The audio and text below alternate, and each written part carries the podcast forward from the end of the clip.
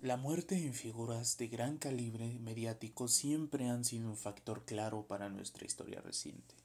Desde la mitad del siglo XX y con la expansión de la televisión y la radio, ciertas partidas se volvieron un luto colectivo entre las masas. Lennon, Wilson, Mercury, Jones y Bowie son solamente algunos nombres que con su partida dejaron al mundo conmocionado. Pero más allá de ellas existe otro rublo de historias y leyendas que se fueron sin ser lo suficientemente claros. Bienvenidos a este capítulo llamado Jimi Hendrix.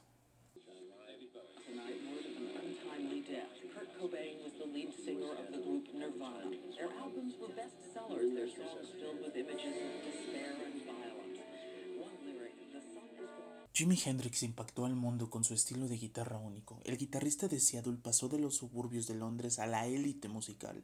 Apadrinado por las más grandes figuras del momento, Hendrix tenía un futuro prometedor. A 1970 y a pesar de su corta carrera, ya era alguien consolidado que se veía con un respeto del que pocos gozaban, pero fue el 18 de septiembre de 1970 cuando Londres fue encontrado muerto. La causa, una aparente sobredosis. Pero ha sido bastante gente cercana la que ha intuido en un posible asesinato por su manager. Los rumores siempre existieron, pero no fue hasta que James Wright lo hizo público en su libro. ¿Qué cercanía tenía este personaje con Hendrix? James fue uno de los acompañantes de Jimmy durante sus giras y tuvieron que pasar casi 50 años para que afirmara que el manager del músico, Michael Jeffrey, confesó haberlo asesinado. Wright aseguró que Jeffrey le hizo una confesión mientras estaba alcoholizado. Un año después de la muerte de Hendrix, el acompañante del músico afirmó que Jeffrey expresó haber estado preocupado porque Hendrix quería cambiar su manager cuando el contrato finalizara, así que confesó ingresar al hotel del cantante y darle pastillas y vino para matarlo. James narró cómo recordaba esa conversación, al hombre que conocía desde hace tanto tiempo con su rostro pálido, sosteniendo el vaso con hoy diciendo, tuve que hacerlo, ¿no? Tú entiendes, tuve que hacerlo. Tú sabes perfectamente de lo que estoy hablando. Jimmy valía más para mí muerto que vivo. El guitarrista iba a dejarme, si lo perdía, perdía todo. No mucho tiempo antes, Jeffrey dijo que le había sacado un seguro de vida a Hendrix evaluado en unos 2 millones de dólares, siendo el manager el primer beneficiario cuando tuvo que cobrarlo. Tras conocerse esta historia, John Bannister, el médico que atendió a Hendrix en el momento de su muerte, afirmó que las evidencias médicas hacían plausible la versión. El médico que ahora se cuestionaba con aquella teoría recibió a Hendrix en el Hospital Sunbury en Londres el 18 de septiembre de 1970 según la opinión de este médico, la teoría de Wright podía ser cierta por la cantidad de vino que tenía en el cuerpo. Jimi Hendrix murió de una sobredosis latente que pudo haber sido causada. La cantidad de vino que tenía en su cuerpo era simplemente descomunal.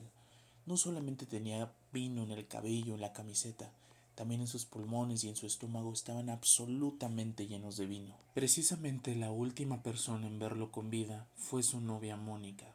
Según la versión oficial, ella y Jimmy se fueron a dormir, y a las cuatro de la mañana él se despertó agitado por lo que buscó pastillas para tranquilizarse.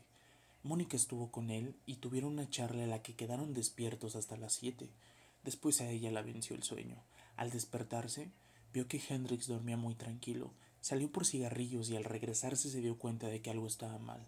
Y sí, algo lo estaba. Al regresarse de la compra de cigarros, Mónica quiso despertar a Jimmy, cuando se dio cuenta de que por la boca salía una sustancia rara.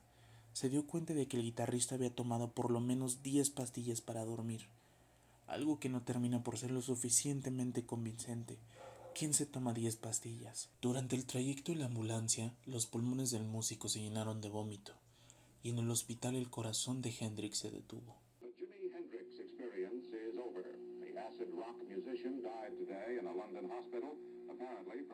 Según la versión oficial, Hendrix murió por una sobredosis e intoxicación de barbitúricos, uno de los calmantes más utilizados durante la época.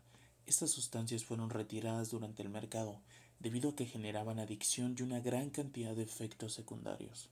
Si basáramos la teoría en la que Hendrix murió por los barbitúricos, podríamos complementar de que su principal efecto fue disminuir la respuesta del sistema nervioso central. En esos tiempos no existía una manera de contrarrestar sus daños. Una vez ingerida una sobredosis combinada con alguna otra sustancia como el alcohol, los efectos de los barbitúricos se potenciaban. En esos años no existía una manera de contrarrestar esos daños. Una vez ingerida y sumándole alguna otra sustancia como el alcohol, los efectos de los barbitúricos se potenciaban. Hendrix fue un genio y marcó una historia en un corto periodo de tiempo. Persiguió incansablemente hasta la muerte los sonidos que escuchaba dentro de su cabeza, como si supiera que esa era la única manera de crear una leyenda digna de ser recordada. Su muerte sigue siendo sin ser clara, y aún conociendo todas las versiones es probable que nunca terminemos por saber qué es lo que sucedió en realidad. Sin embargo, es un hecho importante de conocer. ¿Qué fue para ti? ¿Un accidente causado por él o por alguien más? Bienvenido a este primer capítulo. Jimi Hendrix.